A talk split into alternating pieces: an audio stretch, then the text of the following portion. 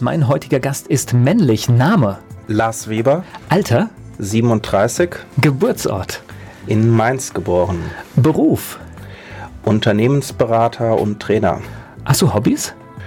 Hobbys gehen sehr zurück, wenn man stark im Ehrenamt engagiert ist. Aber das Ehrenamt kann man auch als Hobby bezeichnen. Ich glaube, es ist, ist auch ein bisschen sowas wie, wie ein Hobby. Kann man Erfüllung finden und, und viele andere Dinge. Hast du sowas wie ein Lebensmotto? Lebensmotto hatte ich mal vor einiger Zeit definiert als lass dir nicht von Menschen mit so kleinem Horizont erzählen, dass deine Ziele zu groß sind. Besonderes Merkmal, was meinst du, die Leute, die mit dir zusammenarbeiten, was sagen die, was macht dich aus? Ich weiß, was ich will und wenn ich etwas will, gehe ich mit dem Kopf durch die Wand. Aber meistens versuche ich das Team abzuholen und gemeinsam mit den Machern etwas voranzubringen. Von den Wirtschaftsjunioren Rheinhessen ist Lars Weber hier zu Gast bei Antenne Mainz.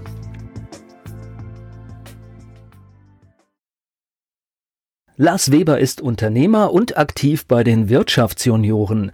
Er ist mein Gast hier bei Antenne Mainz. Ein echter Mainzer hier zu Gast bei Antenne Mainz. Bist du auch in Mainz aufgewachsen?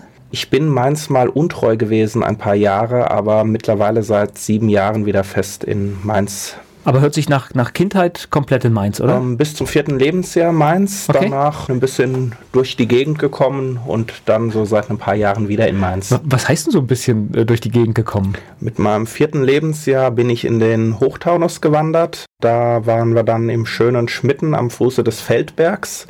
Das war dann so die Kindheit auf dem Dorf. Mit Schmitten habe ich mir mal ein Haus an, als ich eine Immobilie gesucht habe. Da hätte ich auch fast landen können.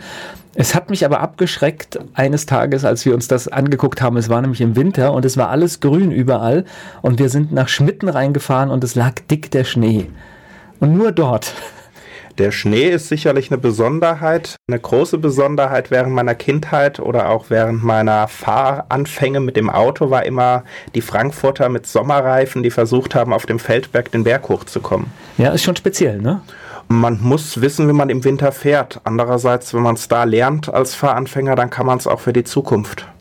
Aber von den ersten vier Jahren logischerweise sind keine großartigen Erinnerungen an Mainz, sondern dein, deine Erinnerungen fangen dann wahrscheinlich auch im Taunus an, ne? im Hochtaunus. Also es gibt in der Tat noch so ein paar Erinnerungen an einige Szenen, die man so mit sich rumträgt, aber jetzt so diese ganz komplette Jugend in Mainz, die habe ich nicht mehr auf dem Schirm. Schmitten, was macht man denn da als junger Mensch? Äh, die Natur genießen und den Wald. Äh, besonders viel kann man dort in der Tat nicht machen. Ich, ich glaube, in der Kindheit ist das wunderbar, aber ich glaube, dann irgendwann ist es auch ätzend, oder? Also mein Glück war, dass ich gerne Sport getrieben habe. Das heißt natürlich alles, was Joggen war, Tennis spielen und ähnliches war dort immer möglich. Und was ich an dem Dorfleben gemocht habe, das war ja zu den Zeiten, wo wir jetzt noch nicht WhatsApp-Gruppen und ähnliches hatten. Man ist einfach zum Sportplatz gegangen und da waren immer Leute da und man konnte immer irgendwie mit einer größeren Gruppe sich austauschen und hat einfach Spaß gehabt. Ja, ich glaube, das ist das, was der äh, heutigen Jugend so ein bisschen abgeht, weil entweder man, man, man verabredet sich oder es ist keiner da? Ja, also das Interessante war, dort war wirklich von jung bis alt, also einmal von 8 bis 40 Jahren war da alles Mögliche gemischt. Alle haben sich verstanden. Natürlich gab es da auch mal Streitereien, aber spätestens, wenn es dann von einem Ort gegen den Nachbarort ging, da waren sich dann wieder alle einig. Ja, das ist doch schön, wenn sich dann eine Gemeinschaft bildet. Warst du ein guter Schüler? Ich würde sagen, bis zur 10. Klasse nicht. Okay, das heißt also auch, auch schwierig, ja? Schwierig. Ähm, ich habe gemacht, was ich wollte und habe mich halt einfach nur oft für die Dinge interessiert, die wichtig waren in meinen Augen. Ich war jetzt nie komplett schlecht oder hinten dran, aber jetzt so darauf Wert gelegt, einen Einserschnitt zu haben, das war so in der Zeit nicht der Fall. Ja, Freigeister haben es schwer in unserem Schulsystem, ne? Ja, es ist halt immer so die Kombination aus, macht das Fach Sinn, äh, gefällt einem der Lehrer und ich muss sagen, so, man, ich hatte auch Lehrer gehabt, die waren echt interessant, die haben die kreativsten Fächer gehabt. Also ich hatte beispielsweise meine Zeit lang Hebräisch gelernt, nur weil unsere Religionslehrerin damals so überzeugend war und mich so fasziniert hat mit ihrem Unterricht, dass ich mich auch darüber hinaus interessiert habe. Aber manchmal hatte man dann so diese Themen, die einen dann nicht so interessiert haben. Bei mir war das so, ich war bis zur neunten Klasse auf einem humanistischen Gymnasium, Latinum, die Option auf Altgriechisch, also so all die Sprachen, die man heutzutage nicht mehr braucht. Und das hatte ich dann ab der 10. Klasse, als ich dann mein Fachabi gemacht habe im IT-Bereich, hatte ich dann mehr so Sprachen wie die Programmiersprachen. Das war dann ein wenig zeitgemäßer. Da hast du dann dein, dein Ding gefunden, ne? Oder? Da hat es dann Spaß gemacht. Ich habe nicht mehr gelernt, aber ich habe mich mehr mit den Themen identifiziert. Und wenn mich ein Thema interessiert, kann ich mich leicht reinarbeiten und habe ich auch Spaß, da mich mit der Thematik zu beschäftigen. Aber es, mich, mich, was, was du erzählst, das erinnert mich verdammt an meine Schulzeit, weil es waren tatsächlich die Persönlichkeiten und wenn irgendjemand, was ich glaube, das ist doch logisch, solche Erklärungen, da war ich weg. Logisch, nachvollziehbar, ja. Also ich. Ähm ja, aber es ist für mich keine Begründung. Das heißt, wenn du irgendwas nicht verstehst und einer haut dir in den Kopf, das ist doch logisch. Das, das willst du ja gar nicht hören in dem Moment. Vor allem, wenn man einer anderen Meinung ist und einer anderen Überzeugung. Die Frage ist immer, ob es jemand erklären kann und man dann sagt, okay, das ist es, oder ob einem jemand was vorsieht mit so einem Totschlagargument. Ich hatte auch Situationen, wo ich mit Lehrern aneinander geraten bin, weil ich denen am Ende fachlich gesagt hatte, dass das, was sie erklärt haben, verkehrt ist. Das hat dann nur nicht dazu geführt, dass man gesagt hat, okay, war mein Fehler, sehe ich ein, sondern natürlich dann eher die Kontrahaltung und dann hatte man plötzlich mündlich unterschiedliche Noten, die dann im Vierer- oder Fünfer-Bereich lagen und ähnliches. Aber so Erkenntnis oder das Interesse haben, wenn man was nicht versteht, es verstehen zu wollen, ja. In dem Moment, wo es eine Sache ist, wo man denkt, die macht Sinn. Wenn es eine Sache ist, wo man sagt, braucht man nicht, dann nee, dann ist es egal. Obwohl, äh, das schockiert mich jetzt auch wieder, weil wenn man in den Diskurs geht, auch mit einem Lehrer, dann darf das ja niemals enden in einer schlechten Note, sondern es muss ja eigentlich tatsächlich sogar zumindest mündlich belohnt werden, dass sich jemand mit dem Thema auseinandersetzt. Ich muss sagen, den Diskurs und diese Aneinanderreihen gab es vereinzelt bei mir, als ich das Fachabi gemacht hatte. Das lag aber meistens auch einfach an dem Hintergrund der Lehrer. Mein Abschluss dort hatte ich 2002 gemacht. Das war ich 1999 bis 2002 dort.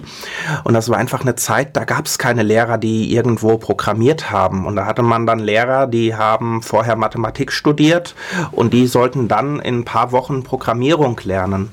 Und denen saßen dann teilweise Leute gegenüber, die haben nie in ihrem Leben programmiert und teilweise Leute, die haben das mit seit 14. Lebensjahr halt als Hobby mal ein bisschen nebenbei gemacht. Und das hatte dazu geführt, die einen haben sich gelangweilt, haben nur ihr eigenes Ding gemacht und die anderen haben es nie gelernt, weil es der Lehrer auch nicht drüber bringen konnte. Gleich geht es weiter im Gespräch mit Lars Weber hier bei Antenne Mainz. Lars Weber, mein Gast hier bei Antenne Mainz. Er ist bei den Wirtschaftsjunioren Rheinhessen aktiv. Wir haben gerade so ein bisschen auf unsere Schulzeit zurückgeblickt. Naja, rückblickend in der Zeit muss man sagen, dass sich ja glücklicherweise im Schulsystem an den ein oder anderen Ecken einiges tut und dass jetzt auch gerade die Fachschulen ja mittlerweile Top-Equipment haben. Damals war der Computerraum mal sowas, wo ein paar alte Computer rumgehen. Heute hat man ja wirklich auch Mittel zur Verfügung und die Schulen haben auch Lust. Und auch oft ist die Haltung der Lehrer eine andere. Und ich glaube, wir haben auch keine Wahl. Also wenn wir zukunftsfähig sein wollen, dann glaube ich, haben wir keine Wahl. Also erst vor ein paar Tagen stand die Umfrage in der Zeitung, dass sich die Lehrer die grünen Tafeln zurückwünschen und dass nicht alle Lehrer davon überzeugt sind, dass das Whiteboard die Technologie der Zukunft ist. Okay, das weiß ich jetzt gar nicht, ob, ob aber es gibt schon Fächer, wo, wo tatsächlich digitalen Medien auch, glaube ich, reingehören heute. Sie gehören überall rein, aber äh, das Wichtigste, was reingehört, oder wo ich das größte Potenzial der Nachbesserung sehe, ist einfach die Verifikation von Informationen. Welchen Informationen glaubt man und welchen nicht? Wenn man jetzt die aktuellen Studien oder auch die Studien vor fünf Jahren anguckt, dann weiß man, dass die 14- bis 16-Jährigen zum Großteil keine Google-Werbung von einem Google-Suchergebnis unterscheiden können. Und so ist das bei allen Informationen, die rumgeistern. Man weiß nicht, ist das irgendwas, was irgendwer geteilt hat? Ist das eine glaubwürdige Information? Und einfach das Bewusstsein, sich an mehreren Stellen zu informieren, das ist, glaube ich, sehr wichtig, um auch einfach eine bewusste Lebensweise zu haben und insgesamt sich durchsetzen zu können. Ist, glaube ich, eine Situation, jeder, der bei Facebook unterwegs ist, kann das nachvollziehen, was du da gerade sagst. Da werden Sachen geteilt, die man einfach, ich sag mal wirklich mit zwei Klicks verifizieren kann, dass es nicht teilenswert ist. Hinzu kommt ja bei Facebook, dass man dann auch irgendwann noch in seiner Filterwelt ja, ja, lebt, äh, die das Ganze dann noch ein bisschen mehr einschränkt. Äh, sogar ganz massiv. Das ist tatsächlich so. Also das geht jedem so. Das heißt, in dem Moment, wo ich ein paar Gefällt mir setze, dann setze ich ganz klar das, was ich angezeigt bekomme. Am Ende kriege ich dann nur noch das angezeigt, was die Leute, die die gleichen Fake News äh, liken wollen. Und dann habe ich ganz viele Freunde, die alle der gleichen Meinung sind wie ich. Jetzt äh, helft mir gerade nochmal, Sport war noch ein Thema. Das heißt, was hast du für einen Sport gemacht in deiner Jugend? Ich hatte, war im Bereich Skifahren stark geprägt. Mein Vater hatte früh mit mir angefangen mit Skilanglauf und Skialpin. Im Skilanglauf war ich dann auch im Leistungskader. Das war dann auch bei mir so ein interessanter Schnitt. Nach der neunten Klasse bin ich nach Winterberg auf den Olympiastützpunkt Hochsauerland gekommen und hatte dort ein Jahr lang dann im Kader trainiert und auch Leistungssport intensiv betrieben, also dann so drei Trainingseinheiten am Tag und fast nichts mehr drumherum. War für mich auch ein interessantes Erlebnis. Allerdings war es dann auch nicht das, was man dann so für die Zukunft auf alle Ewigkeit machen will. Ich glaube, es geht ja auch immer nur eine gewisse Zeit. Ne? Leistungssport ist irgendwann ja auch vorbei. Ne? Es geht für eine gewisse Zeit, äh, das auf der einen Seite. Ähm, auf der anderen Seite muss man sich auch überlegen, wo genau geht die Perspektive hin. Und wenn man jetzt sagt, man gehört zu den besten fünf oder zehn in Deutschland, dann ist das auf der einen Seite gut und schön, aber auf der anderen Seite muss man überlegen, man selbst trainiert, die anderen trainieren. Was mache ich in fünf Jahren? Was mache ich in zehn Jahren? Und will man wirklich nur sein Leben komplett dem Sport widmen oder will man nicht einfach versuchen, ein bisschen Sport nebenher zu treiben? Und dann ist immer die Frage, bei uns ist ja sehr viel auch Fußball fixiert, da wo das Geld ist und in vielen anderen Sportarten weiß ich gar nicht, ob man davon immer auch gut leben kann. Also in den meisten Wintersportarten können die Sportler sich eigentlich nur dann behaupten, wenn sie irgendwo beim Zoll oder bei der Bundeswehr eine Sportförderstelle kriegen. So verdienen oder durch Preisgelder kann man das eigentlich nicht finanzieren. Okay dann ist es, glaube ich, auch töricht, da aufs Ganze zu setzen. Ne? Was heißen drei Trainingseinheiten? So, mir als Nichtsportler musste jetzt mal erklären, das hört sich furchtbar stressig an. Naja, es ist, man steht auf, man treibt Sport, danach geht man zur normalen Schule, also war ein normales Gymnasium dort angeschlossen, zu, das, das zu dem auch ganz... Der Sport war schon, bevor man in die Schule geht, ja? Genau. okay. Der Sport fing schon an, bevor man zur Schule ging. Und man kam aus der Schule wieder. Entweder gab es dann eine Trainingseinheit und dann danach essen oder umgekehrt. Wenn es danach erstmal Essen gab, war dann meistens so die kurze Phase, wo man dann mal Hausaufgaben gemacht hat und oft kam dann nochmal abends so eine Einheit Krafttraining und ähnliches, die dann noch das Ganze ergänzt hat. Das muss man lieben, oder? Man muss es lieben oder man gewöhnt sich dran, aber ich, es ist schon ein sehr interessantes Gefühl, auch Leistungssport zu treiben. Also gerade beim Skilanglauf hat man ja lange Strecken, hat man ja lange Trainingseinheiten und so eineinhalb Stunden joggen oder zwei Stunden durch die Gegend laufen. Das ist dann schon auch was, wo man eine Art Meditation einsetzt, wo man wirklich viele Ideen und Gedanken bei entwickeln kann. Aber du hast gewusst abends, was du getan hast, ne? Das hat man gewusst, wobei man jetzt, wenn man im Dauertraining ist, nicht abends unbedingt immer kaputt nach ins Bett gefallen ist. In dem Sinne, heute habe ich besonders viel gemacht.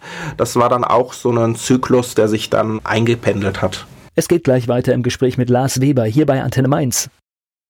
Unternehmensberater und vieles mehr, das macht mein Gast. Lars Weber ist da, aber er ist auch für die Wirtschaftsjunioren Rheinhessen ehrenamtlich aktiv. Hier bei Antenne Mainz ist er zu Gast. Nach der Schule, also es kam Fachabitur, dann hast du noch dein Abitur nachgeholt oder, oder wie ist es gelaufen? Ich hatte ein Fachabitur gemacht, mhm. was dem Abitur gleichwertig ist in dem Sinne. Also Fachabitur nur deshalb, weil es mit der gleichzeitigen Berufsausbildung im IT-Bereich verbunden war. Und dann hatte ich erstmal gesagt, Studium und sowas und weiter braucht man eigentlich gar nicht. Also es war so eine ganze Zeit lang meine Haltung gewesen. Weil zu dem Zeitpunkt war ich auch schon selbstständig, habe schon meine Dienstleistungen erbracht und äh, Stopp, stopp, stopp. Wann, wo bist du selbstständig geworden? Wann bin ich selbstständig geworden? Ich hatte die Fragestellung zuletzt bei uns in der Ignichen Gründerrunde mal beantwortet und eigentlich selbstständig in dem Sinne, wo man jetzt sagt, selbstständig an ohne Chef arbeiten, das war meine Tätigkeit, wo ich IT-Dienstleistungen erbracht habe. Das war dann so irgendwann mit 17, 18 äh, Jahren. Das ging dann damals noch über den Namen der Mutter. Wollte ich gerade sagen, also brauchst du die Erlaubnis definitiv. Und da hatte man dann diese schöne Zeit, wo man Disketten gewechselt hat hat und viel Geld pro Stunde verdienen konnte. Wenn ich jetzt aber zurückblicke, muss ich sagen, das, was ich als disruptive Geschäftsidee sehe, das war eigentlich deutlich früher. Das war zu dem Zeitpunkt, als ich angefangen habe, Zeitungen zu verteilen. Auf dem Dorf, da gab es damals so zwei schöne Zeitungen und ich hatte mit einer angefangen, die ich dann in einem Bereich verteilt habe. Kurz darauf habe ich mir dann gedacht, eigentlich ist es doch sinnvoller, zwei Zeitungen gleichzeitig zu verteilen, gleiche Strecke, deutlich mehr Geld.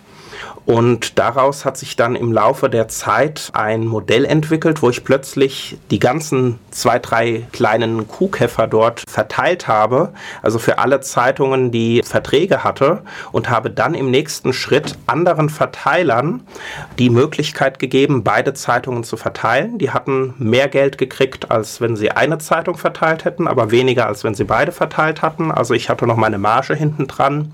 Das habe ich dann erweitert dadurch, dass ich gesagt gesagt habe, ich nehme halt auch nochmal Flyer mit und ich nehme nochmal andere Sachen mit. Und so hatte ich dann dort eigentlich, ja, würde ich sagen, im heutigen Sinne das erste disruptive Geschäftsmodell. Das ist dann so wie viele disruptive Ideen dann an den Reglementarien gescheitert. Und zwar hatte dort es einer der beiden Zeitungsagenturen dann nicht mehr gefallen, dass sie nicht exklusiv verteilt Ich, ich wusste, wird. dass die Geschichte so aufhört. Ich wusste es. Das ist äh, meistens so.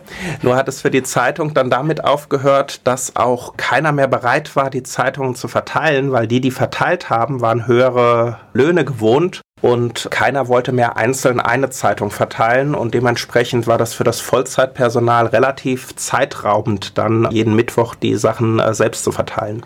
Ist auch dämlich. Also es gibt so viele Beispiele aus dem Discount-Bereich, da wo einer der beiden großen Discounter ist und der andere nebendran, laufen für beide die Geschäfte besser.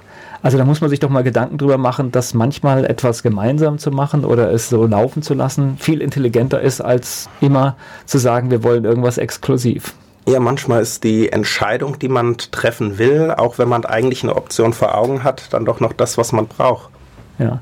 Das heißt, du warst aber schon immer jemand, der so ein bisschen findig war und auch nach einer Idee hinter der Idee gesucht hat eine Idee zu suchen, irgendwas Neues bewegen, das ist, glaube ich, sowas äh, liegt sicherlich in meiner Natur. Das hat dann auch im Bereich der IT-Dienstleistungen im Nachgang schnell Gestalt angenommen.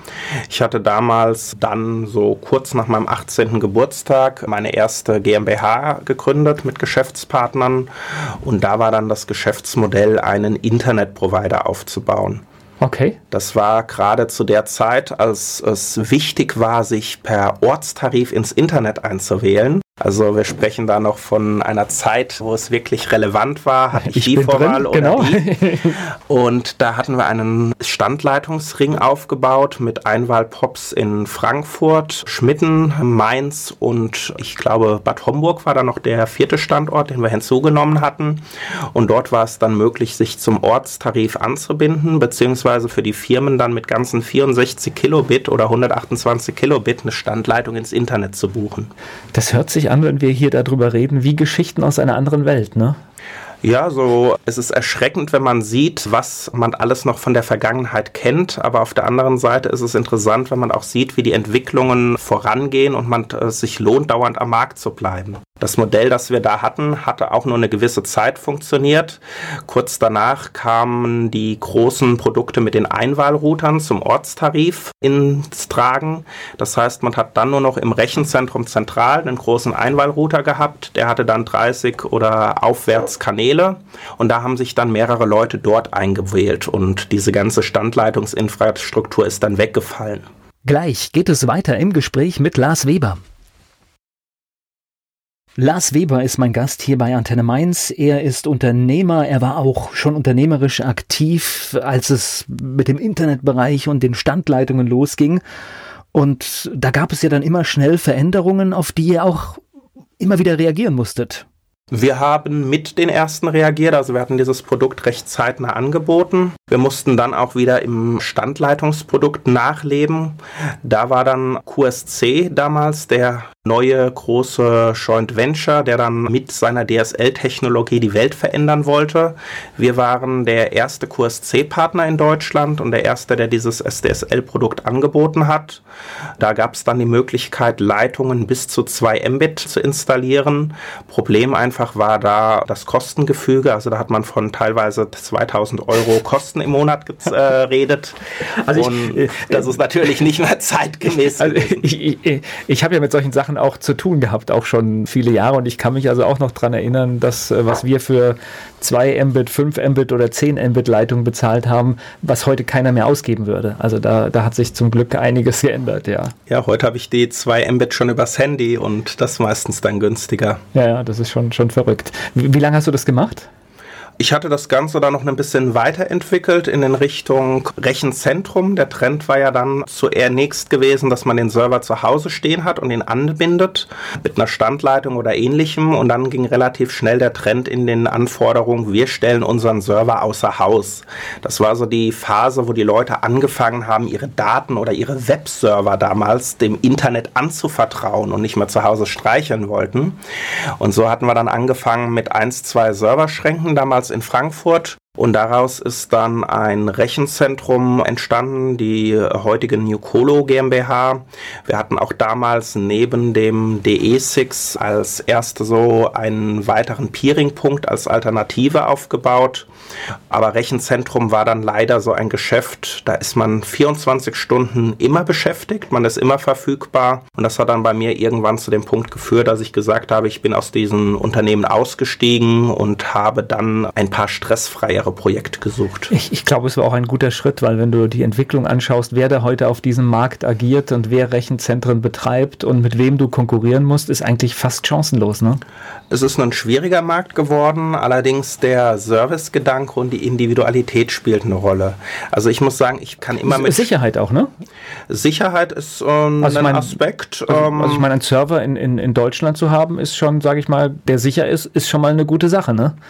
Es kommt bei so einem Rechenzentrum, da lernt man ja erst so, was es dauernd für neue Herausforderungen gibt. Das fängt damit an, ich brauche zwei Stromeinspeisungen in ein Gebäude. Ich baue Dieselaggregate auf. Ich baue danach hinten dran meine Batterien auf, um das Ganze abfangen zu können. Das ist dann im Optimalfall so redundant, dass wenn eins von beiden ausfällt, das dann auch das andere übernimmt. Dann haben wir die Anforderungen an Lüftung, Kühlung, Feuerlöchanlagen die ganzen Einführungen von den Glasfaserleitungen. Wie macht man diese ganze Zuführung redundant? Und das ist dann das, was bei so einem Rechenzentrum, wir hatten damals, ich glaube, 5000 Quadratmeter Rechenzentrumsfläche dann äh, wow. in der Ausbaustufe natürlich schon aufwendig macht. Und da hat man dann auch ein Geschäftsmodell, da ist dann alle zwei Tage eine neue Investition. Und meistens sind Sachen, da hätte man sich nicht immer erträumt, dass sowas überhaupt aufkommen könnte. Ja, schon verrückt, ne? Aber klar, die Kunden verlassen sich auf einen und das heißt, man muss auch im Prinzip deswegen ja diesen Einsatz bringen. Man muss immer da sein. Das Geschäft lebt von den Ansprechpartnern. Gerade damals hat es von den Ansprechpartnern noch mehr gelebt. Aber ich muss sagen, wo ich auch immer noch froh und stolz drüber bin, ist, die Unternehmen, die ich damals mit aufgebaut habe, die gibt es heute alle noch. Die bestehen alle noch am Markt. Mein damaliger Geschäftspartner betreibt die noch, ist zwar immer noch fast im Rechenzentrum wohnhaft und steckt sehr viel Zeit privat zurück. Aber das Geschäftsmodell Service in solchen Bereichen zu bieten und sich um manche Kunden besser zu kümmern, ist nach wie vor noch marktfähig. Also wenn die Lebenszeit in Ordnung ist, dann kann man auch so ein Geschäftsmodell betreiben. Aber es geht ja um die Lebenszeit und die Lebensqualität, die man trotzdem hat. Ja, ja es ist eine Entscheidung, die man für sich treffen will. Wie viel Zeiteinsatz will man letztendlich bringen für sein Geschäftsmodell? Das ist bei einem Teil der Leute, die sagen, ich gründe, ich fahre morgen in Urlaub, weil wenn ich jetzt gründe, habe ich ganz viel Zeit. Und denen gegenüber stehen dann die Leute, die die Annahme haben, ich gründe und habe die nächsten 20 Jahre überhaupt nicht mehr Zeit für irgendwas. Ich glaube, es ist eine Einstellungssache. Es ist viel mehr eine Einstellungssache als tatsächlich ein Zeitproblem. Nee, so, wenn man ein Unternehmen aufbaut, ist es doch immer ein Hobby, das dazugehört. Da gehen Freizeit und Unternehmen ineinander über. Und wenn man nicht Bock hat auf das, was man tut, dann ist es auch nicht das Modell, das man verfolgen sollte. Ich spreche gleich weiter mit Lars Weber hier bei Antenne Mainz. Ich bin Volker Pietsch. Bei den Wirtschaftsjunioren aktiv, aber auch Unternehmer, war zum Beispiel lange Zeit an einem Rechenzentrum beteiligt, hat irgendwann damit aufgehört und darüber spreche ich mit Lars Weber hier bei Antenne Mainz. So, was hast du denn danach Neues gemacht? Danach habe ich erstmal den Bereich der Beratung vorangebracht und habe gesagt, das ist schön, das ganze Wissen, das man erworben hat, kann man auch in dem Beratungsbereich nutzen. Dann bin ich im Prinzip aus dem IT-Systemhausbereich, aus dem ganzen Rechenzentrumsbereich rausgegangen und hatte damals als selbstständiger Berater angefangen kamen für mich wieder plötzlich neue Herausforderungen, die ich zu dem Zeitpunkt nicht kannte. Ich war von unserem IT-Systemhausgeschäft ziemlich verwöhnt. Wir hatten Kunden, die jeden Tag angerufen haben. Wir hatten unseren Personalstamm mit 15 Mann teilweise, die ausgelastet und in Kundenterminen waren. Und plötzlich steht man als Berater da, sitzt da auf seinem Schreibtisch und wundert sich, das Telefon klingelt gar nicht mehr. Und das war dann plötzlich für mich die Situation zu sagen, oh, Vertrieb spielt ja auch eine Rolle. Wir müssen mal wieder gucken, wie gewinnen wir Kunden. Ja, das ist ein nicht unwesentlicher Aspekt in der Selbstständigkeit, ne? Bei mir hatte das dazu geführt, so als verrückter Mensch, dass man natürlich sich immer denkt, hey, Werbung kann ich viel besser, Ideen kann ich viel cooler dass ich dann parallel zu meinem IT-Label auch angefangen hatte, so ein bisschen in den Werbebereich reinzuschnuppern und viele Werbeprodukte, Grafikdesignprodukte so ein bisschen nebenbei aufgebaut hatte. Viel im Agenturbereich, wo man sich Sachen zugekauft hat. Aber damals waren dann innovative Sachen, PowerPoint-Präsentationen mit Ton oder auch die Websites mit Ton oder sowas, wo man heute schon wieder Abstand nimmt, weil man sagt, oh je, jetzt wissen die schon wieder, ich bin auf der Webseite gewesen im Büro. Aber das waren so die Trends, wo man dann versucht hat, sich wieder so zu positionieren und sei mal so die nächste Horizontentwicklung in eine andere Richtung bei mir. Das heißt, du hast jede Menge auch über Werbung gelernt, höre ich, ne? Also sagen wir mal, aus der Not ist die Tugend geworden. Man hat einfach angefangen, sich mit den Thematiken zu beschäftigen. Und wenn man dann immer das Ziel hat, Sachen besser zu machen als andere, besser dazustehen und sich bei vielen Sachen denkt, hey, das kann ich auch selbst, führt das immer so dazu, dass man sich in viele unterschiedliche Bereiche einarbeitet. Hat das Telefon denn wenigstens dann geklingelt? Das Telefon hatte dann geklingelt. Ich habe auch im Rahmen meiner Werbeideen an sicherlich vielen Stellen gemerkt, hm, so einfach ist es nicht. Das denkt man sich, ist es cool, das ist einfach. Man schreibt dann nur mal ein paar Leute an und schon hat man die Kunden vor der Tür. So einfach war es dann nicht, aber es hatte dann äh, funktioniert und hat sich kontinuierlich entwickelt. Ja, und heute ist es noch komplexer geworden. Heute hat sich seitdem noch viel verändert. Ich bin nach dem Ausflug in die Werbebranche, habe ich dann immer mehr die Berührungspunkte zum Online-Werbung und den Veranstaltungen bekommen, weil ich mir dann irgendwann gesagt habe, hey, das ist cool, wenn man Werbung macht, kann ich ja bei einer Veranstaltung Produkte bewerben, Produktwerbung. Und dann habe ich irgendwann gemerkt, um Leute auf eine Veranstaltung zu bringen, brauche ich eine entsprechende Community hinten dran. Und hatte dann angefangen, mein erstes Veranstaltungsportal damals mit einem Programmierer zusammen zu entwickeln. Das war eingeschränkt in Mainz, sonst hauptsächlich im Raum Bad Homburg aktiv und bin danach auf das Internetportal Stadtleben gestoßen und hatte fünf Jahre das Internetportal betrieben und drumherum noch eine Full-Service-Event-Agentur aufgebaut. Jetzt muss ich gerade fragen, diese, diese Achse Mainz-Bad Homburg, kommt die einfach durch den Wohnort dann auch lange Zeit oder wie ist die entstanden? Die Achse Mainz-Bad Homburg, also der Standort Schmitten war der Ort, an dem ich gewohnt hatte. Dort hatte ich meine Geschäftspartner kennengelernt, die wie ich in Königstein zur Schule gegangen sind. Und da hatte sich dann einfach entwickelt, dass wir in Bad Homburg ein Büro für diese Firma genommen hatten und dementsprechend bin ich dann von Schmitten nach Bad Homburg rübergewachsen. Okay, diese Linie kam einfach wirklich durch den Taunus halt quasi. Für den Aufbau von dem Internetring hat sich dann einfach angeboten, in Mainz standen Räumlichkeiten zur Verfügung, Keller von Wohnung äh, ist da, in Schmitten hatte man entsprechend Räumlichkeiten, Bad Homburg hatte man das Büro und in Frankfurt im Rechenzentrum musste man sich sowieso einmieten, um dort den Übergabepunkt zu haben. So sind dann die vier Standorte entstanden. Ganz, ganz strategisch. Wann bist du denn zu den Wirtschaftsjunioren gekommen? Zu den Wirtschaftsjunioren bin ich leider viel zu spät gekommen. Ich hatte die Wirtschaft. Aber noch rechtzeitig. Gerade noch rechtzeitig, weil das Problem bei den Wirtschaftsjunioren ist es, dass man ja bis 40 Vollgas gegeben haben muss. Und je mehr man sich den 40 nähert, ist das einfach so ein Wettrennen, wo man dann sagt, oh, ich muss noch und das wollte ich auch noch und das wollte ich auch noch. Das ist dann so fast wie die Midlife Crisis, in der man sich dann nähert und sagt, oh, morgen könnte es vorbei sein.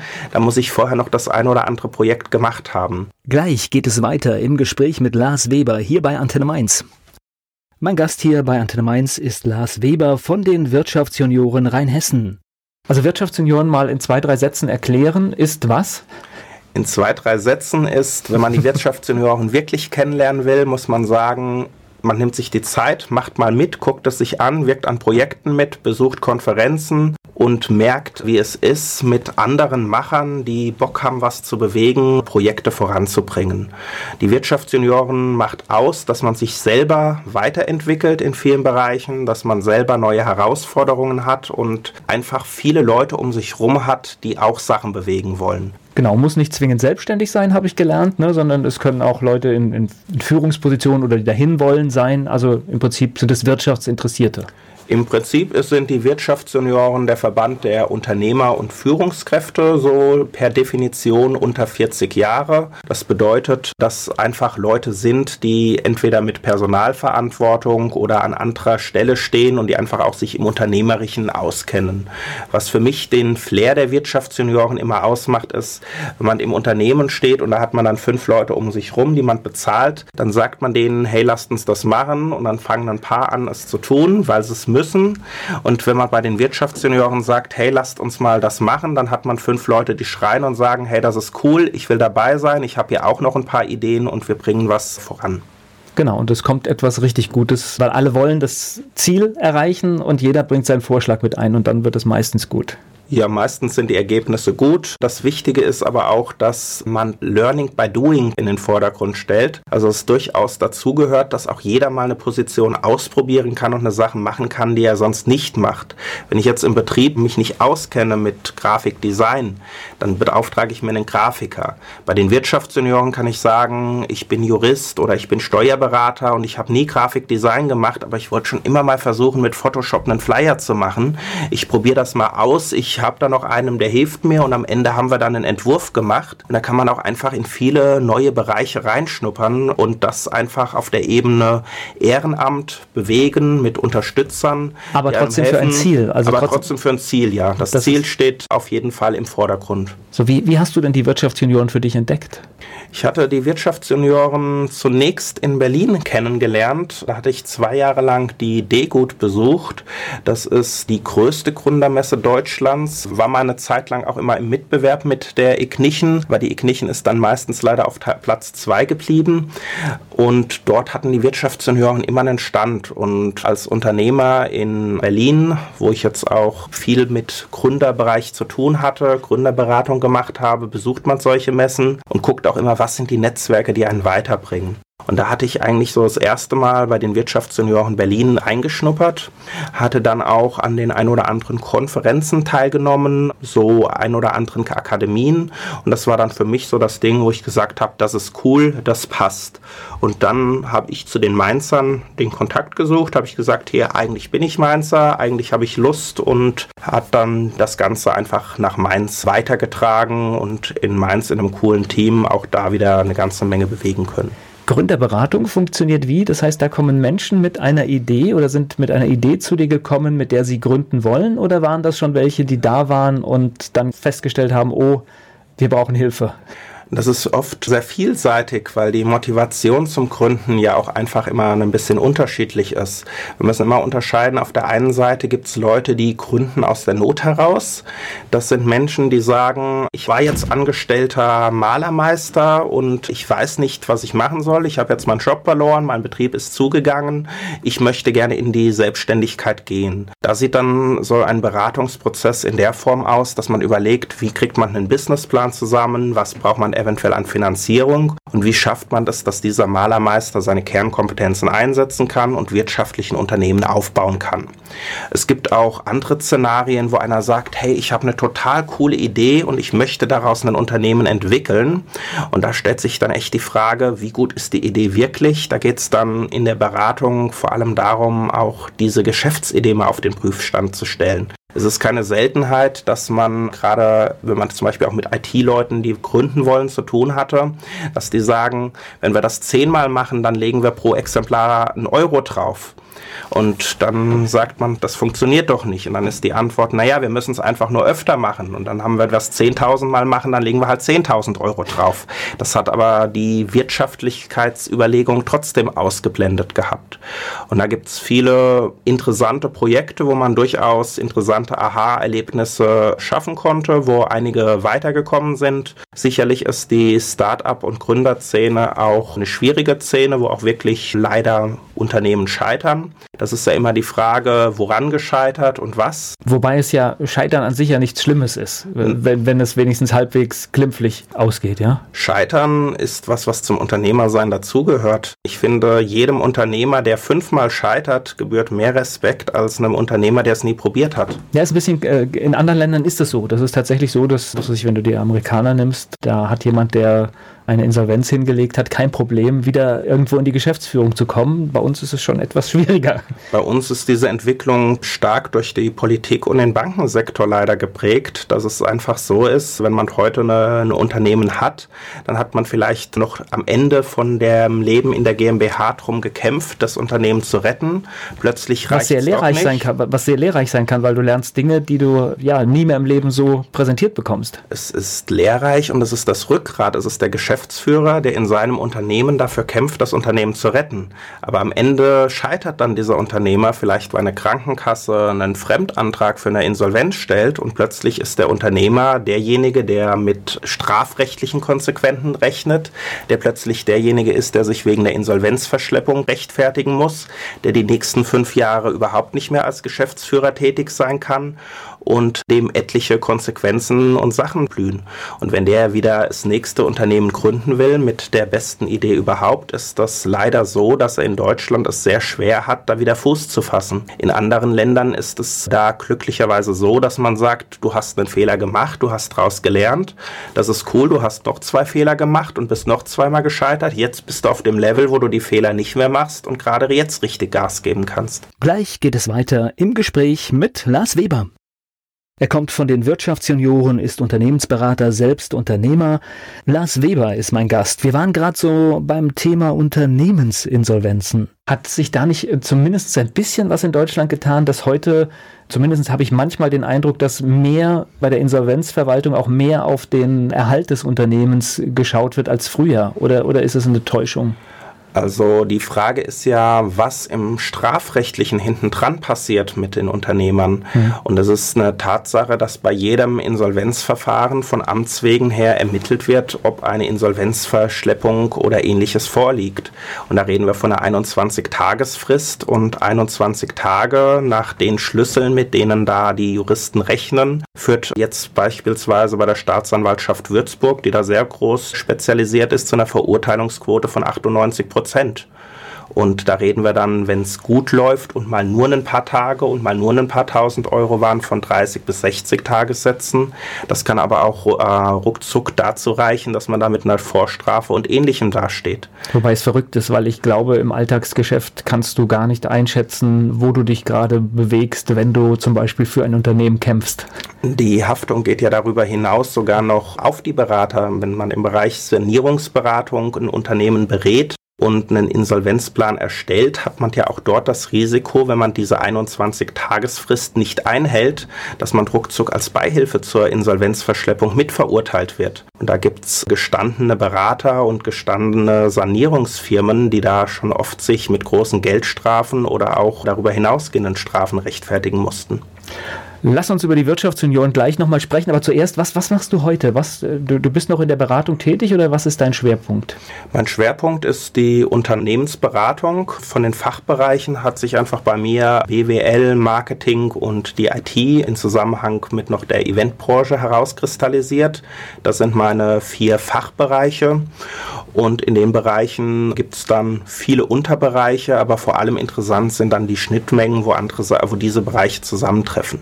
Wie muss ich mir das vorstellen? Du kommst ins Unternehmen und schaust dir Prozesse an oder wie läuft das genau? Ich habe als Beratungsprozess oder als... Pro Bist du allein unterwegs? bin teilweise allein unterwegs, teilweise arbeite ich mit Geschäftspartnern zusammen. Ich bin Teilhaber an unterschiedlichen Unternehmen. Was die Beratung betrifft, wird das federführend von der Lars Weber GmbH gemacht, wo ich da alleine tätig bin, allerdings mit einer Großzahl an Subunternehmern und einem großen Netzwerk hinten dran. Okay, so. Wie läuft der Prozess? der Prozess, den hatte ich mal als For-to-Success-Methode bezeichnet. Das fängt zum einen damit an, dass wir einen Beratungsprozess haben, der bedeutet, man guckt sich etwas an, man analysiert es und man gibt als Außenstehender ein Feedback, einen Verbesserungsvorschlag. Das ist aber immer nur die eine Hälfte der Medaille. Auf der anderen Seite läuft dem parallel ein Coaching-Prozess ab mit dem Ansatz des systemischen Coachings, wo wir sagen, wir müssen auch mal die eigentlichen Beweggründe, die eigentlichen Ursachen aus dem systemischen Zusammenhang. Also ein Beispiel kann sein, dass vielleicht der Geschäftsführer etwas nicht tut, nicht weil er es nicht weiß, sondern weil er einfach aus ganz anderen Gründen eine Abneigung dagegen hat. Und dann gibt es eine ganz andere Möglichkeit, an das Problem heranzugehen, als wenn man jetzt pauschal als Außenstehender sagt, nee, du musst das so machen. Also der Vorschlag, jetzt die, diese Ebene ist so, du erkennst einen Fehler und sagst, pass auf, so macht man es nicht, wenn ihr das so und so und so macht. Also ganz konkreter Vorschlag. Coaching geht ja schon ein bisschen in diese Richtung, dass man versucht, ja, eine Einsicht zu bekommen, warum etwas vielleicht nicht richtig läuft? Also beim systemischen Coaching ist die Grundhaltung immer so, die Lösung liegt in einem selbst, man muss sie nur ans Licht holen. Gibt es ja im systemischen Coaching auch sehr stark bis hin zum therapeutischen Gehen in allen Bereichen. Für mich ist es im Bereich der Unternehmensberatung einfach immer dem Vordergrund stehend mit den Leuten sprechen, zu gucken, was sind die Beweggründe, zu gucken, warum werden die Sachen so gemacht, wie sie sind und auch sehr stark zum Beispiel im Bereich Teambuilding oder im Bereich zum Zusammenwirken von Mitarbeitern zu gucken, wie empfindet es wer, wo entstehen die Spannungen und da mal noch einen Tick hineinzugucken. Weil manchmal ist es ja ganz trivial, da hat jemand eine tolle Idee und kann auch irgendwas gut, aber hat halt auf irgendeinen Teilbereich keine Lust und macht es deswegen nicht. Ne? Das ist manchmal ganz einfach. Ja, so ist das Zusammenwirken. Auf der einen Seite bei dem Coaching, was bewegt ihn von innen und zum anderen bei der Beratung von außen betrachtet zu sehen, das ist der Ist-Zustand, das ist der Soll-Zustand, wie kommen wir dorthin. Diese beiden Bereiche bringen dann eine Ziel, wo man hin will. Und auch da gibt es dann wieder zwei parallele Säulen, die dann zu dieser Zielerreichung beitragen. Da habe ich zum einen das Mentoring. Das bedeutet, dass man diesen Prozess begleitet, dass man guckt, wie wird der Prozess umgesetzt. Einerseits kann das äh, sein, dass man Dienstleister beauftragt, guckt, dass diese Ziele erreicht werden dass sich Abteilungen verändern, dass man das Projekt voransetzt, Teile auch selbst mit umsetzt, sich selbst mit einbringt. Auf der anderen Seite gibt es dann den Trainings-Wissenszuwachsprozess, wo es jetzt gezielt darum geht, Defizite, die man jetzt bei der Beratung oder beim Coaching entdeckt, auch wieder auszubessern, indem man jetzt da mit Schulungsmaßnahmen arbeitet, indem man entsprechende Wissensdokumentationen macht und indem man auch einfach diese Säule des internen Know-hows macht. Also es zielt beides darauf, dass das Unternehmen aus eigener Kraft verbessert wird und das Ziel kommt, also nicht dieser klassische Prozess, da laufen mal 30 Berater rein, gucken sich das Unternehmen an, verändern alles und rennen wieder weg, sondern ein Prozess, dass das Unternehmen aus eigener Kraft sich weiterentwickelt hat und an, wenn es dort angekommen ist, kann dann dieser Prozess wieder von vorne starten. Na, ist ja alleine schon der Schritt, dass du überhaupt Dinge kontrollierst, denn das gibt es bei vielen, die beraten gar nicht, sondern die gucken sich den Prozess an, machen die Verbesserungsvorschläge und wie du sagst, und sind weg. Und das war's. Oft sind Beratungsprojekte sehr terminiert. Die sagen einfach, das ist unser Ziel. Und das fängt dann schon damit an, dass das Ziel als irgendeine Wert oder irgendetwas definiert wird, was vielleicht gar nicht das Ziel ist, das das Unternehmen auch wirklich hatte, sondern eigentlich nur das Projektziel, das das Beratungsunternehmen gesehen hat. Volker Pietsch im Gespräch mit Lars Weber hier bei Antenne Mainz. Er ist bei den Wirtschaftsjunioren aktiv und er ist Unternehmensberater. Lars Weber ist mein Gast hier bei Antenne Mainz. Und ich glaube, Unternehmensberatung ist heute auch etwas schwieriger geworden, weil mit dem ganzen Thema Digitalisierung manche Prozesse enden ja auch gar nicht mehr. Wir haben ja Prozesse, wenn sich ein ganzer Industriebereich verändert, dann ist es ja keine Sache, wo wir sagen, wir sind fertig heute ein Beratungsprozess oder ein Unterstützungsprozess muss grundsätzlich nicht endlich sein, sondern einfach ein dauerhafter Prozess sein.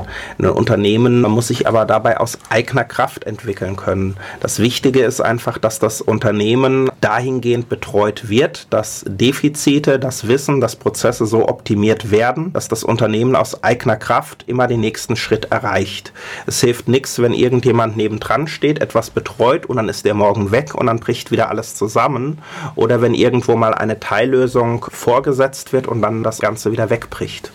Da löst du aber nicht unbedingt immer Heiterkeit bei deinen Kunden, bei deinen möglichen Kunden aus, wenn du gleich sagst, hier so schnell werdet ihr uns eigentlich auch gar nicht mehr los, ne? Gut, die Heiterkeit löse ich dadurch aus, indem ich dem Kunden sage, ich bleibe dir erhalten, auch wenn du darüber hinausgehend Probleme hast.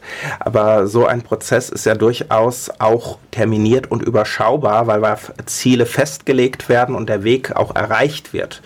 Der Prozess braucht nicht ins Unendliche gehen und nicht immer wieder von vorne losgehen, sondern das erkannte Problem oder der nächste Verbesserungsschritt ist ja der, der dann auf das erste erreichte Ziel folgt. Wir haben also einen Prozess, der dazu geführt hat, dass das Unternehmen jetzt einen Schritt besser ist, das aus eigener Kraft geschafft hat, aus eigener Kraft hier steht. Und im zweiten Schritt wird dann geguckt, gibt es noch andere Bedarf, gibt es noch andere Stellen, wo der Schuh drückt und wie erreicht man jetzt den nächsten Schritt. Ist es ein schönes Gefühl, wenn man sieht, man hat vielleicht ein Unternehmen, das äh, in der Krise war, auf eine völlig neue Spur gebracht? Ist das ein gutes Gefühl? Es ist immer was Gutes, wenn man sieht, dass man sein Wissen eingebracht hat oder dass man einen unterstützen konnte. Es ist immer schön, wenn sich etwas weiterentwickelt. Weil ich sage mal, das ist ja der Unternehmergeist, den man immer noch in sich trägt, dass man sagt, man will Dinge bewegen, man will Sachen verändern und man will auch einfach nachhaltig Sachen schaffen, die funktionieren. So wie zum Beispiel die Ignition. Die Ignition, die ist sicherlich auch ein Projekt, das ja. Erstmal ist es die Gründermesse, aber ihr habt in, in 2018 eine neue Location getestet. Sah aber alles ganz gut aus, oder? Also die Ignition im Jahr 2018 hatte einen sehr großen Wandel, also eigentlich auch einen sehr starken disruptiven Prozess durchlaufen, kann man so sagen. Zum einen hatten wir ja ursprünglich die Fragestellung, was machen wir dieses Jahr mit der Ignition? Es standen unterschiedlichste Varianten zur Diskussion. Es wurde darüber gesprochen, welche Location nehmen wir jetzt? Machen wir das Ding überhaupt noch? Lassen wir es sein? Äh, ist Messe zukunftskräftig? Ist das Format noch gefragt. Und das hatte dann bei uns zu der ein oder anderen Entscheidung geführt, wo wir dann das Konzept verbessert haben, verändert haben in einigen Punkten, haben uns dann für die Location Halle 45 entschieden, weil wir einfach gesagt haben, wenn wir von Gründergeist reden, dann muss auch einfach der Industriehallencharakter hin. Da muss das auch einfach aussehen, wie da, wo gegründet wird, wie da, wo gehobelt wird und da, wo Späne fallen. Ja, und die Halle 45 ist ja durchaus auch noch etwas, was man in den Bereich frischer Gründer schieben kann, denn so lange sind die ja auch noch nicht da. Die Halle 45, also die Räumlichkeit ist lange da, der ähm, das neue Aber Konzept so wird, äh, genau. ist neu, was für die Halle 45 auch im Zusammenhang mit der Ignition immer so eine Besonderheit ist, ist, dass die Halle 45 selbst den Mainzer Wirtschaftspreis von den Wirtschaftssenioren gewonnen hat, wenn ich mich nicht irre, im Jahr 2016. Und da ist immer so ein bisschen auch die Verbundenheit von der Ebene da gewesen, dass man gesagt hat, hey, das passt, cooles Konzept von der Halle, das passt auch vom Image und das wollen wir auch. Aber schönes Stichwort gerade tatsächlich in der heutigen digitalen Welt, ob eine Messe noch zeitgemäß ist. Wir sehen es ja gerade, Cebit weg. Aber ist nicht ein Platz, wo sich Menschen treffen und austauschen, immer passend? Die Frage ist, welche Erwartungen man heutzutage an das Format einer Veranstaltung stellt. Und sicherlich ist das Format zu sagen, wir haben ein paar Messestände und wir bieten ein Programm drumherum, ein Format, das abgenutzt ist, in dem Sinne, dass es jeden Tag irgendwo jemand anders macht. Die Herausforderung bei so einer Veranstaltung ist, wie biete ich meiner Zielgruppe den größten Mehrwert und wie schaffe ich es, dass ein Gründer, der dort vorbeikommt, auch wirklich den großen Nutzen hat. Im jetzigen Konzept der Messe ist immer so ein bisschen der Diskurs gewesen, dass wir unterschiedliche Stakeholder haben. Wir haben auf der einen Seite den Aussteller, der als Aussteller super zufrieden sein will. Und auf der anderen Seite haben wir unsere eigentliche Zielgruppe, den Gründer, der den größtmöglichen Mehrwert haben muss. Und da muss man immer sehr groß ausbalancieren, wie kriegt man eigentlich seine Hauptzielgruppe und wie schafft man es trotzdem, die Nebenzielgruppe, die die ganze Veranstaltung finanziert, auch wieder glücklich zu machen. Gleich geht's weiter im Gespräch mit Lars Weber hier bei Antenne Mainz. Lars Weber ist mein Gast hier bei Antenne Mainz. Er ist von den Wirtschaftsjunioren Rheinhessen, die zum Beispiel jedes Jahr die Ignition, also eine große Messe organisieren. Das ist eine ordentliche Aufgabe. Also ich habe da meinen Respekt, weil ich weiß, was es bedeutet, eine Veranstaltung in dieser Größenordnung im Ehrenamt durchzuziehen. Und es ist natürlich auch ein Risiko. Ein Risiko ist immer dabei, zumal man ein Risiko dann auch als ehrenamtlich organisierter Verein selber tragen muss, letztendlich mit dem, was als Puffer bei den Vorjahren übrig geblieben ist, aber im schlimmsten Fall dann auch mit Geldern der Mitglieder, mit Mitgliedsbeiträgen oder mit Unterstützung von Sponsorengeldern, um dann irgendwie so ein Konzept möglich machen zu können. Und natürlich ist das ein großer Batzen und eine große Herausforderung und auch Verantwortung, die da auf einem lastet. Und man ist an so einem Abend dann, wenn gefeiert wird, auch froh, dass es alles funktioniert hat und rum ist, oder? Man überlegt sich, wenn man die Messe die letzten drei Monate kurz davor fast Vollzeit organisiert hat, eigentlich mehr, was mache ich denn jetzt als nächstes? Okay, was mache ich jetzt mit der vielen Freizeit, ne? Da hat man dann glücklicherweise bei den Wirtschaftssenioren so viele andere Projekte, denen man sich auch noch widmen kann, dass einem da nicht langweilig wird. Aber es war dann schon irgendwie so, dass das ganze Team gesagt hat, hey, jetzt sind wir voll ins Ignichenloch gefallen. Jetzt haben wir plötzlich so viel Zeit übrig. Was sollen wir denn jetzt machen? Ausblick auf 2019, findet die Ignition wieder statt oder ist es noch immer wieder ein neuer Diskussionsprozess? Die Ignition wird in irgendeiner Form stattfinden dieses Jahr. Wir sind noch am Planen und am Besprechen des Formates. Eine wichtige Erkenntnis, die wir einfach auch dieses Jahr oder beziehungsweise im letzten Jahr wieder gewonnen haben, ist, wenn man so ein großes Format stemmen will in einer Stadt wie Mainz, dann müssen alle Akteure hundertprozentig an einem Strang ziehen. Und da ist wichtig, dass wir ein gemeinsames Format schaffen, in dem alle Kammern hinten dran stehen, in dem die Stadt hinten dran steht, in dem das Wirtschaftsministerium hinten dran steht und die weiteren wichtigen Akteure wie Banken, Unternehmensberatungen etc. Und das Wichtige ist, dass dann auch alle sich mit einbringen und dass vielleicht auch die ein oder anderen Alternativformate, die das Ganze kannibalisieren, auch ein bisschen zurückstrecken. Und dann kann man gemeinsam ein Format entwickeln, das auch funktioniert und wo auch alle hinten dran stehen. Weil was wir auch ein wenig haben in der Mainzer Gründerlandschaft ist, es gibt viel, jeder macht an jeder Ecke sein eigenes Süppchen. Eine Gründerwoche, ein Dings, also es gibt ganz viele Veranstaltungen, wo du auch manchmal denkst, oh, jetzt gerade überschlagen wir uns ein bisschen. Ja, wenn man dann, sage ich mal, mit Partner, mit Sponsoren im Boot hat und die eine Woche vorher eine eigene Veranstaltung für Gründer machen, dann ist das natürlich schwierig, weil irgendwo hat man auch nur eine bestimmte Menge an Gründer und da ist dann auch irgendwann Schluss. Naja, und das wäre klüger, wenn der Partner dann sagt, wir nutzen doch die Ignition als Fläche und schauen, dass wir vielleicht unsere Veranstaltung auch dort integrieren. Das muss das Ziel sein, zumindest wenn es irgendeinen Messecharakter geben soll, bei dem auch Aussteller beteiligt sind. Insgesamt haben wir jetzt aufbauend auf dem Label Ignition unterschiedliche Formate entwickelt, die auch zeitgemäßer sind. Wir haben uns überlegt, was ist denn das Beste, was es bei der Ignition gab und daraus ist dann das Format Gründerrunde entstanden, das wir im November 2018 auch das erste Mal durchgeführt haben. Da haben wir einfach gesagt, wir fangen an mit einem Workshop zu einem coolen Thema. Danach gibt es einen Gründer, der live pitcht. Der kriegt professionelles Feedback von jemandem von den Wirtschaftssenioren, der mit dabei war. Da konnten wir den Klaus Wächter bei unserer letzten Gründerrunde gewinnen als Vorsitzenden des Business Angels e.V. Und der Klaus Wächter ging danach auch gleich in den persönlichen Dialog mit uns nach dem Schema der Kamingespräche. Also es wurde so in, auf persönlicher Ebene erzählt, wie wird man eigentlich Business Angel? Was ist eigentlich die Geschichte von einem Klaus Wächter? Warum steht er heute hier? Warum macht er das? Und dann hatte man so ein schönes, rundes Format, was einfach auf persönlicher Ebene einen höheren Qualitätslevel geboten hat. Und das sind, glaube ich, auch die Geschichten, die einen viel weiterbringen, wenn irgendjemand, der mit einer langen Erfahrung Dinge erzählt, die er erlebt hat und wie er sie gemeistert hat. Also habe ich so gesehen, das sind eigentlich die Dinge, wo man am meisten lernen kann. Das Schöne ist ja, dass man dann auch die individuellen Fragen stellen kann. Und wenn man gemeinsam mit einem Experten wie dem Herrn Wächter einen Pitch von einem Investor, in, äh, von einem Unternehmer hinterfragt, dann hat, kommen da auch ganz andere Themen auf, die man vielleicht sonst gar nicht berücksichtigt hätte. Aber auch gerade wenn man Gründer selbst ist, kommt dann die Frage, wow, daran hatte ich noch gar nicht gedacht. Das sollte ich vielleicht nochmal in mein Konzept mit einfließen lassen. Ja, und das ist besser, als wenn man es in der Praxis merkt. Ja, auf jeden Fall sind die Erfahrungen der anderen vorteilhaft, weil letztendlich hilft das dann vielleicht zweimal weniger selbst zu scheitern und vom Scheitern der anderen zu profitieren oder einfach Fehler zu vermeiden, die andere schon gemacht haben. Gleich geht's weiter im Gespräch mit Lars Weber. Lars Weber von den Wirtschaftsjunioren Rheinhessen, mein Gast hier bei Antenne Mainz.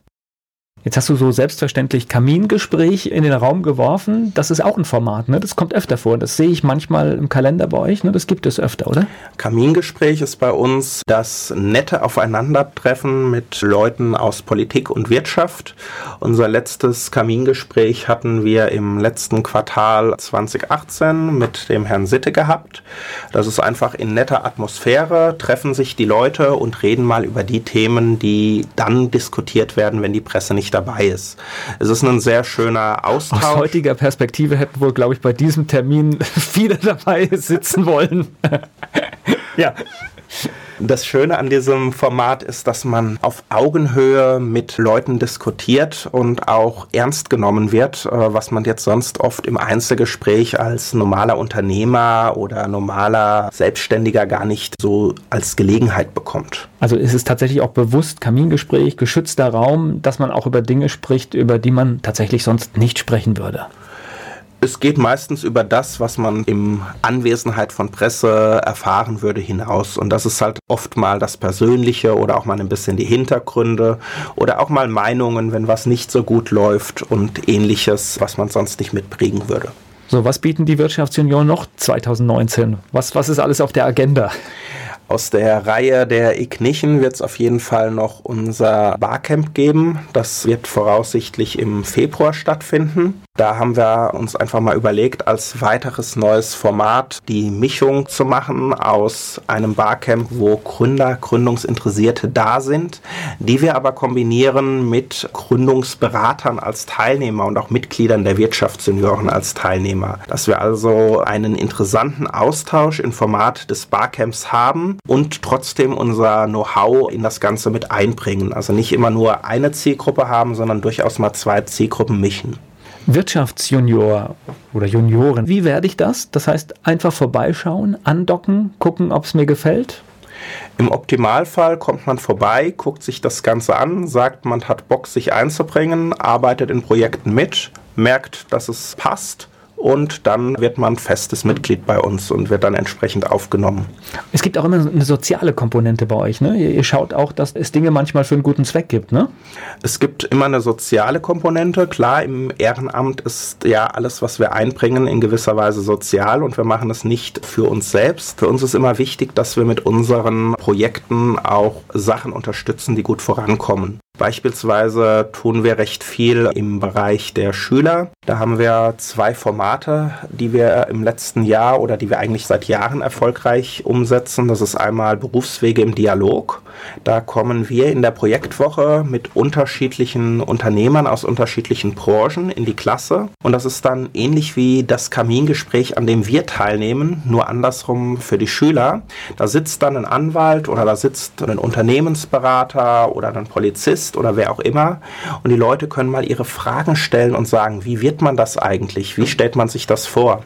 Und gerade in der Zeit, wo jetzt die Praktika immer seltener werden und dann auch nur mal eine Woche Praktikum da ist und danach eine Berufsentscheidung ansteht, sind solche Veranstaltungen extrem wichtig, weil einerseits weckt es Interesse für viele Leute und zu sagen, hey, das ist vielleicht was, wo ich auch Lust drauf habe wirkt aber auch manchmal das Gegenteil, dass einer sagt, hey, das habe ich mir komplett anders vorgestellt und lieber kriege ich das bei so einem Gespräch mit, als dann nach meinem ersten aber hallo, das ist das Beste, was dir passieren kann. Also äh, Praktikum, du merkst, es ist überhaupt nicht mein Ding oder, oder durch eine andere Erfahrung ist das Beste, was einem passieren kann. Schützt vor ganz großen Fehlern. Ich spreche gleich weiter mit Lars Weber. Lars Weber von den Wirtschaftsjunioren Rheinhessen hier bei Antenne Mainz. Ich habe elf Fragen, ist so ein bisschen nicht ganz mhm. ernst gemeint. Geht es um Mainz? Dein Lieblingsplatz in Mainz? Schillerplatz. Mainz ist für dich ein Ort, an dem man vielfältig alle Ecken erleben kann und seinen Spaß haben kann und trotzdem ein super vielfältiges Netzwerk an Unternehmen um sich herum hat. Und Wiesbaden? Auf der falschen Seite vom Rhein. Dein Ausgetipp in Mainz? Natürlich die Veranstaltungen der Wirtschaftsjunioren. Fleischwurst mit Senf oder Handkäse mit Musik? Da ich eher der Fleischfan bin, würde ich die Fleischwurst bevorzugen. Hast du sowas wie einen Spitzname? Oder hast du Glück und hast keinen? Bei Spitznamen ja, hat kurz, sich. Kurzer Name ist immer schwer. Es ne? hat sich kein Spitzname eingebürgert, aber unterschiedliche Leute sind ab und zu in ihrer individuellen Namensgebung sehr kreativ. Okay, lassen wir so stehen. Der peinlichste Song in deiner Musiksammlung? Ich glaube, das war sicherlich, dass ich mir als Kind, als ich noch froh war, Kassetten zu kaufen, damals die Doppelt MC von Hathaway gekauft habe. Fastnachtsfan oder Muffel? Entschuldigung, das ist, das ist, du, du, du hast jetzt einen Favoriten hier reingeritten an der Stelle. Den habe ich, auf sowas habe ich schon lange gewartet. Okay, Hathaway, mein Gott. Äh, jetzt, jetzt sprichst du hier mit jemandem, der gefühlte 30 Jahre Radio macht. Das, ich weiß gar nicht, wie oft ich das spielen musste. Ja, oh. Okay. Fastnachtsfan oder Muffel? In Mainz ganz klar Fastnachtsfan. Was muss ein echter Mainzer mal gemacht haben? Mindestens einmal den Rosenmontagszug erlebt haben. Mainz 05 ist für dich ein Verein, der noch nicht so stark abgehoben ist und dem Kommerz verfallen kann, dass man sich auch als Sportler für den Sport im Vordergrund steht, mit diesem Verein identifizieren kann. Das hast du schön gesagt. Welche berühmte Persönlichkeit möchtest du mal treffen? Bei den Wirtschaftsjunioren trifft man jeden Tag viele schöne Persönlichkeiten, aber ich glaube, die meisten relevanten Persönlichkeiten aus der Forschung, die ich gern mal getroffen hätte, die sind äh, leider schon verstorben. Da wären so Leute wie Harrison Ford oder Stephen Hawking, glaube ich, Favoriten gewesen. Es geht gleich weiter im Gespräch mit Lars Weber. Lars Weber war mein Gast hier bei Antenne Mainz. Er ist aktiv bei den Wirtschaftsjunioren Rheinhessen. Ich habe von dir das Wort disruptiv ein paar Mal gehört. Ist das so ein bisschen das, wo du auch zu Hause bist? Geschäftsideen genau auf ihren Inhalt zu überprüfen. Ist das überhaupt noch zukunftsfähig oder wird es vielleicht zerstört durch eine neue Idee? Die disruptive Innovation ist ja letztendlich die Innovation, die Sachen verändert. Gerade wenn ich mir Geschäftsmodelle angucke, unterscheide ich immer ganz stark, ist das ein Unternehmen, wo jemand sagt, ich habe gesehen, da ist eine Imbissbude, ich habe mir jetzt einen Businessplan für eine Imbissbude geholt und ich mache jetzt auch eine. Das ist das Standard-Businessmodell, das schon ein paar Mal funktioniert, wo ich mich orientieren kann, was zu einer Selbstständigkeit führt, dass ich selbst und ständig tätig bin am Ende. Mhm. Ich habe aber auch die Möglichkeit zu sagen, ich habe irgendein Problem, das ich sehe und ich habe eine Lösung entwickelt, die vielleicht mal einen Ansatz verfolgt, der nicht der ist, den wir bisher kennen. Die klassischen disruptiven Gründungen war beispielsweise Uber, wenn man sich das anguckt. Da ging es einfach um den Gedanken, hey, da gibt es Autofahrer, die können privat Taxi fahren, wir umgehen den ganzen Regulierungskram, machen eine coole Plattform dazu und so hat man plötzlich ein Geschäftsmodell, das was anderes bewirkt. Oder auch die Easy-Apotheke als ein sehr interessantes Modell, wo man einfach sagt, hey, ich bin jetzt kein Apotheker, ich komme aus dem Einzelhandel und da sehe ich, wir machen das ganz anders. Wir verkaufen die ganzen Produkte ganz anders. Und einfach mal die Einsätze der einen Branche auf die andere Branche übertragen und da ein Geschäftsmodell geschaffen, was wirklich mal anders ist. Und das ist eine kreative Denkleistung und das ist das, was ich sage, was die Zukunft verändert oder was auch Märkte verändern kann. Also Plattformbetrieb bedeutet in der Regel aber auch, es hat einen großen Einschnitt für viele Menschen. Jede disruptive Ver Also ich will das gar nicht, äh, gar nicht werten. Ab, genau. Das heißt aber auch gesellschaftlich müssen wir uns wahrscheinlich auch ganz andere Gedanken machen als noch vor 10 oder 20 Jahren. Weil es gibt Bereiche, die werden wir auch nicht mehr auffangen können, wenn dort die Jobs wegfallen. Die Shops an sich fallen ja nicht unbedingt weg. Insgesamt verändert sich das Arbeitsleben. Wir müssen uns nur überlegen, welche Shops diejenigen sind, die wegfallen und die, die nicht wegfallen. Oft sind das gerade die Shops, die am lautesten schreien und am meisten mehr fordern. Ich stelle mir immer beim klassischen Bahnstreik die Frage, wir haben genügend Länder, in denen fahren die Züge automatisch dass gerade die Lokführer diejenigen sind, die am meisten streiken, ist vielleicht auch damit zusammenhängend, dass wir vielleicht bald doch mehr selbstfahrende Züge haben und dass so eine Entwicklung vielleicht ein bisschen schneller kommt. Aber auf der anderen Seite haben wir viele Berufsfelder, die durch die Digitalisierung entstehen und die in eine andere Richtung gehen. Und das Wichtige für den Arbeitnehmer, der auch am Markt bestehen will, ist einfach, dass er sich mitentwickelt, dass er die Prozesse mitgehen will, was meistens auch, wenn man sich darauf einlässt, eine Vereinfachung, ein angenehmeres Arbeiten ermöglicht. Aber diese Kontrahaltung ist natürlich etwas, egal bei was ich tue, die dann auf Dauer schwierig wird. Na, und ich, ich denke, was die Schwierigkeit ist, wir bewegen uns dann eher, wenn du zukunftsfähig im Arbeitsmarkt bestehen willst, immer eher so auf der kreativen Seite. Du musst irgendetwas können. Sobald es halt manuell ist und schlicht ist und einfach ist, wird es, glaube ich, gefährlich. Wir haben bei der Entwicklung der Automatisierung im Prinzip drei Baustellen Stellen, an denen wir arbeiten. Die künstliche Intelligenz, die künstliche Emotion und die künstliche Kreativität.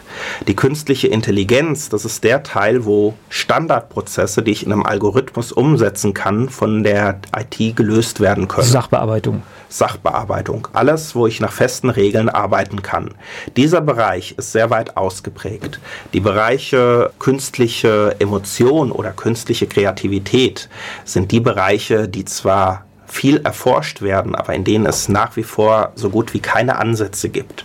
Und genau da zeichnet sich der Mensch aus. Wenn es darum geht, etwas Neues zu entwickeln, für das es keinen Algorithmus gibt, oder emotional besonders individuell auf Leute einzugehen. Wenn ich einfach als Mensch anders mit einem anderen Menschen agieren kann, als eine Maschine, die mit jedem gleich agiert. Wenn ich mir für ein Problem nicht nur sage, hey, wir können das so machen, sondern sagen, hey, ich habe da eine Idee, wir könnten auch mal das und das machen, für das es noch keine Regel gibt. Und da wird natürlich die Besonderheit des Menschen hingehen. Aber das ist ja auch das, was die Menschen und die Persönlichkeit auszeichnet. Denn der Mensch ist eigentlich nicht dafür gemacht, um am Fließband jeden Tag das Gleiche zu tun. Ja, und es ist ja auch nicht verkehrt, wenn wir vielleicht auch andere gesellschaftliche Ansätze finden. Ich meine, es gibt ja ein paar Ideen, die werden zwar auch heiß diskutiert, aber was weiß ich, ein bedingungsloses Grundeinkommen kann ja auch eine Lösung sein, wie wir gesellschaftlich anders mit Arbeit umgehen. Ein bedingungsloses Grundeinkommen hat grundsätzlich Ansätze, die man gut finden kann und Ansätze, die man schlecht finden kann. Na, es ist erstmal eine Idee, über die man einfach nachdenken kann und vielleicht kann das eine Lösung sein, um mit dem Thema Arbeit völlig anders umzugehen. Ich glaube, die wesentliche Herausforderung im Umgang mit Arbeit muss einfach sein, dass wir bei Arbeit nicht mehr von Anwesenheit für Geld sprechen. Diese Thematik stellt sich schon dann, wenn ich jemandem sage, er arbeitet im Homeoffice. Solange ich Arbeit als Anwesenheit am Arbeitsplatz bezeichne und jemand zu Hause arbeitet, dann arbeitet er die ganze Zeit, wenn er zu Hause ist. Ob das wirklich dem definiert oder den Mehrwert bringt, den man hat, ist die Frage. Und die andere Frage, die man sich stellen muss, ist, wenn jemand schneller arbeitet, muss er deshalb trotzdem mehr arbeiten oder ist es vielleicht für das Ergebnis relevant, dass jemand einfach das geforderte Ergebnis bringt und abhängig vom Ergebnis vergütet wird? Also nach der Wirkung. Ich glaube, es ist einfach angenehmer, wenn jeder seine Stärken nutzen kann und entsprechend der Leistung, die er bringt, vergütet werden kann. Die Arbeitsmodelle dahin sich entwickeln, dass man flexibler von Raum der Arbeit ist, dass man flexibler von der Zeiteinteilung ist. Das lässt die Vereinbarkeit von Berufsleben und Freizeit, Berufsleben und Familie zu und dass man einfach in einer anderen Form an die Sachen rangeht, als davon auszugehen, ich muss um die Uhrzeit im Büro sein, ich muss dann nach Hause sein, das ist meine Arbeitszeit, ich bin anwesend gewesen und ich werde dafür bezahlt, dass ich hier auf diesem Stuhl sitze, weil davon hat erstmal keiner einen wirklichen Mehrwert. Oh, wir sind jetzt an einer Stelle, wo mir leider die Zeit wegläuft und wir eigentlich noch locker ein paar Stunden dranhängen könnten an dieses Thema. Ich glaube, wir müssen es mal verabreden und, und das fortsetzen. Aber das heißt, du wärst zum Beispiel unternehmensberatungstechnisch auch für die äh, Unternehmen der ideale Ansprechpartner, die in einer solchen Situation sind, dass sie sich verändern müssen, weil sonst ihr Geschäftsmodell ja, von anderen vielleicht zerstört wird. Gut, als Berater ist man immer dann gefragt, wenn sich ein Unternehmen verändern will. Es gibt ja auch sicherlich Leute, die wollen sich nicht verändern oder die wollen nur so tun, als ob sie sich verändern. Das funktioniert, glaube ich, gar nicht mehr heute, ne? Ach, es funktioniert durchaus an der einen oder anderen Ecke, dass eine Proforma-Beratung eingefordert wird, um irgendein Ergebnis zu dokumentieren, das einen anderen Sachverhalt schön darstellt. Aber letztendlich das, was, wo Leute mit mir zusammenarbeiten können, das ist sicherlich dann, wenn es darum geht, mal ein bisschen irgendwas anders zu machen, auch mal zu versuchen, nicht immer nur den Weg der Norm zu gehen, sondern vielleicht auch mal kreativere Ideen zu entwickeln, mal andere Methoden zu benutzen und einfach mal sich ein bisschen auch vom Wettbewerb oder vom Markt abgrenzen zu wollen. Wie finde ich dich bei Facebook im Internet? Lars Weber? Im Prinzip findet man mich im Internet auf der Homepage larsweber.net oder eine E-Mail an weber.larsweber.net. Oder man geht zu Veranstaltungen der Wirtschaftsunion, da kann man dich auch kennenlernen. Da wird man mich auch dieses Jahr sehr umfangreich wieder antreffen. Dann wünsche ich viele gute Veranstaltungen und bedanke mich für die Zeit. Danke.